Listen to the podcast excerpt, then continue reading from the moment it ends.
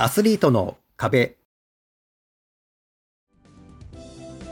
こんにちは、あのいです。アスリートの壁お送りします。先日開催されました北海道大運動会の10周リレーに職場チームの一人として参加しました。団体戦は他の方々の足を引っ張っちゃいけないという意識がどうしても強くなりまして、マイペースに走れなかった分、実はいつもよりハイペースになっておりました。まずは僕のラン報告です。先月走りました距離や内容です。1月は走った回数が8回、失礼、7回です。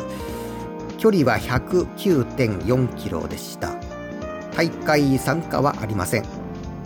少々長めだったのは28日、自宅から岡玉空港、その後、環状通り一周をして帰宅しました34キロ台というのがあります。本当はこの日フルマラソン相当の距離を走る計画でしたが実際走ってみたら距離が足りませんでした。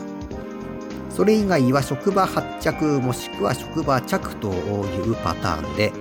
豊平川通りの歩道を走って都心部方面もしくは平西や中之島辺りまで行って戻ってきているという日が多かったです。1月は藻岩山スキー場への坂道は行っていないのですがまあ、混まないグリーンハイツ歩道橋の上り下りをやった日は1回あります。1月都心部が多かったのは3年ぶりに開催されました札幌雪まつりの雪像作りの様子を見に行きたかったというのがありました。という感じにそんなに距離を走った気はしないのですがギリギリ100キロ超えという1月のランでした。続いて今月の話題です東北の浜頓別町と猿払村を走る北オホーツク100キロマラソンですが2月21日付で大会の終了が発表されました第9回開催後にコロナ禍となりまして第10回の記念大会が延期となっておりました。今年はサルマの開催が公表されてしばらく経ちましてこの北オホーツクがどうなるか気になっておりました。正直申し上げますと個人的には再開できないんじゃないかという予想をしておりました。と言いますのは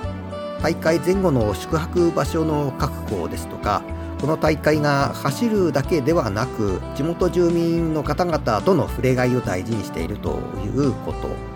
それと万全な体制で大会運営するにはちょっと人手が足りないような感じがしておりました。個人的にはこの大会過去2回参加して一度も完走していないものですからもし今年再開されるんであれば再度チャレンジして第10回大会の完走証を手にしておきたいという気持ちはありました。が叶いませんでした。大会は終わってしまいますが第9回大会の時なかなかいい写真撮っていただきましてその写真を買って記念に残しております。エンディングです。先日函館マラソンのエントリーを済ませました。3月には他の町美瑛ヘルシーマラソン。4月のあたりにはサホークランド標別ハーフマラソンのエントリーがあります。徐々に過去の日常が戻りつつあるかなと思います。アスリートの壁お相手はあのいでした。それでは次回まで。さようなら。